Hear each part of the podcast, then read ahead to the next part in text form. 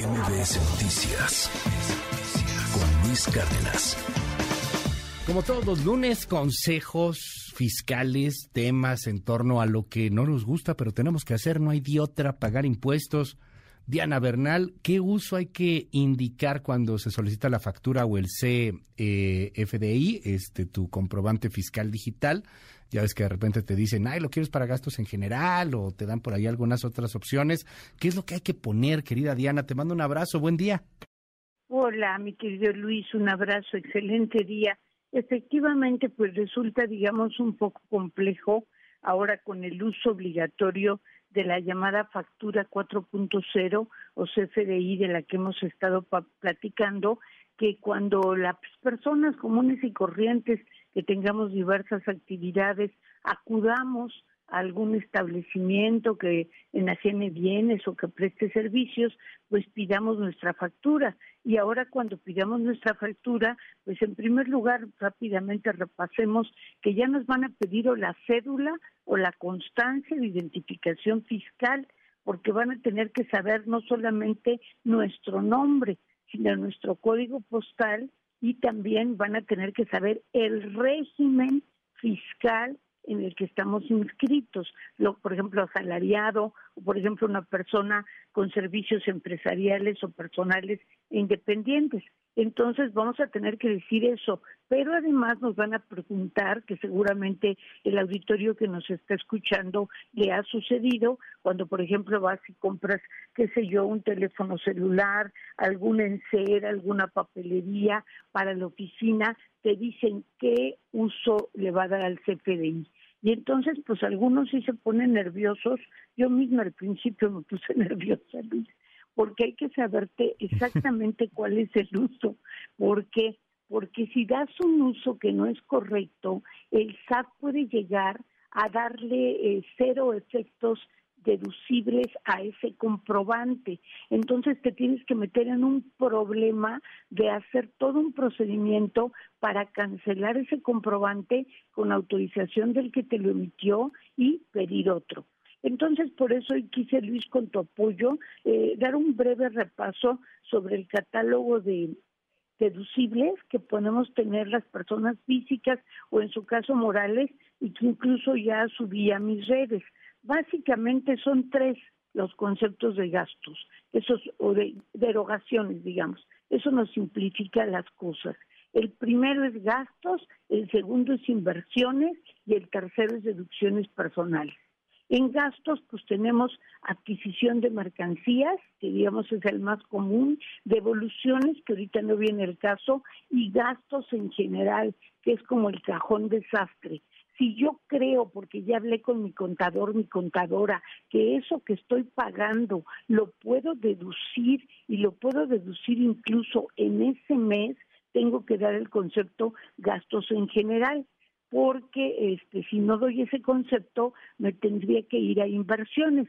Inversiones sí lo tengo que deducir en varios años. Las inversiones no se deducen en un año sino en varios años eh, con sus periodos de 12 meses.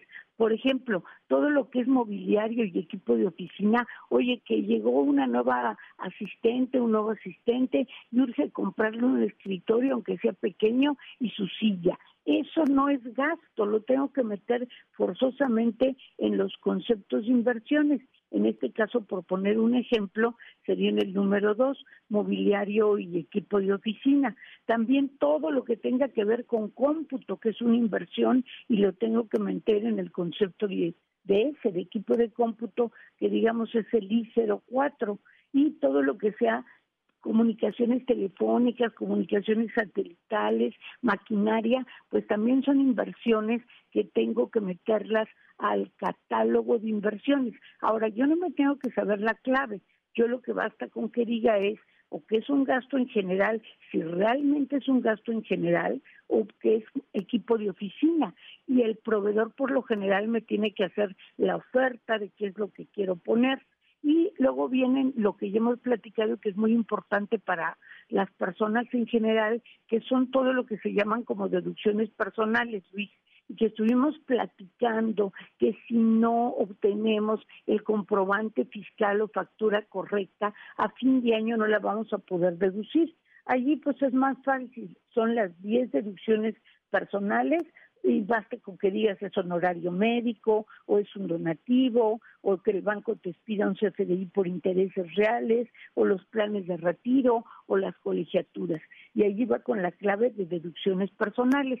Ahora, si no le pensamos dar uso fiscal al comprobante, hay dos opciones una, la clave S01, que no tiene efectos fiscales. Por ejemplo, alguien compra para su pareja, para su novio o novia, pues algún eh, regalo que desde luego no va a poder deducir y que puede ser, por ejemplo, una tableta inteligente, pues que tendrá que decir al que vende S01, o sea, sin efectos fiscales, o bien que se facture al público en general.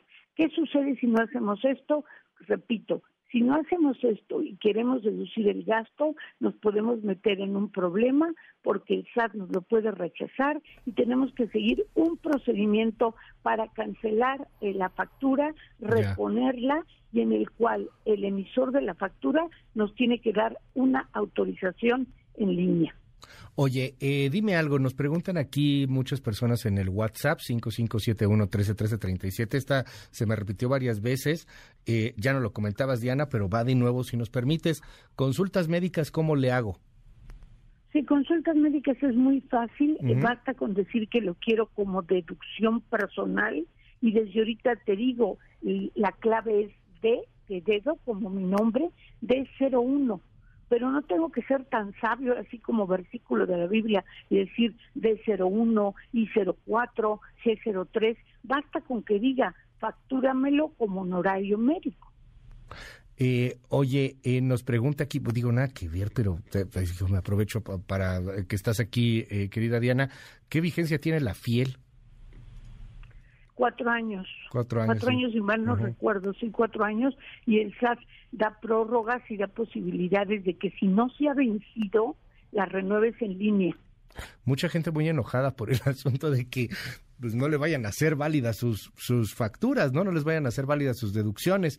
Y, y mucha gente también muy enojada, querida Diana, por lo que decías, por ejemplo, de, de la mesa y de la silla, pues que se va deduciendo en varios años. Ahora sí que, pues así está la ley, ¿no? Este, qué, qué difícil, pero así está. Así ha estado, no es de esta administración. Okay. Así ha estado y obviamente pues es muy duro, ¿no? Tú como, digamos, pequeño empresario, pequeña empresaria, pues necesitas una laptop a lo mejor para algún un colaborador o para ti mismo que llegó, tienes para deducirla cuatro años.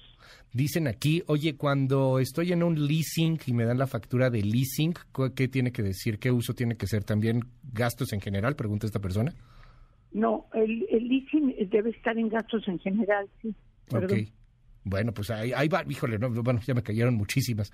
Eh, las medicinas. yo tengo que preguntarle a algún fiscalista que sepa, Luis, pero de todas maneras, allí en redes, digo, eso es un chascarrillo, ¿verdad? Yo procuro estar al día, pero es tan compleja la materia fiscal que sí tienes que estar en permanente actualización y consulta. Y por eso para tu auditorio, Luis, está siempre dispuestas mis redes para responder cualquier pregunta o inquietud.